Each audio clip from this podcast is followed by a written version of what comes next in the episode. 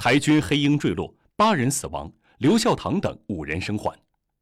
二零二零年一月二号下午，台湾防务部门召开记者会，证实，包括台军参谋总长沈一鸣在内等八人无生命迹象，五人生还。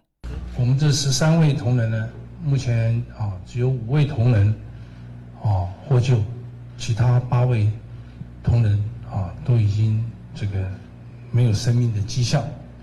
那这五位同仁获救的同仁呢？啊，第一位是我们坐骑师的防治处处长啊，刘孝堂少将。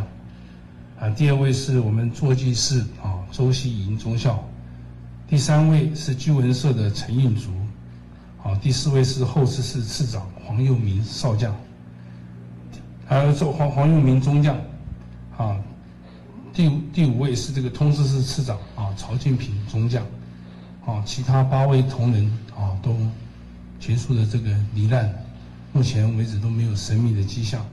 啊，那在此我代表空军司令部，啊非常沉痛的心情，我也呼吁媒体记者们，啊给我们家属最深沉的这个致意。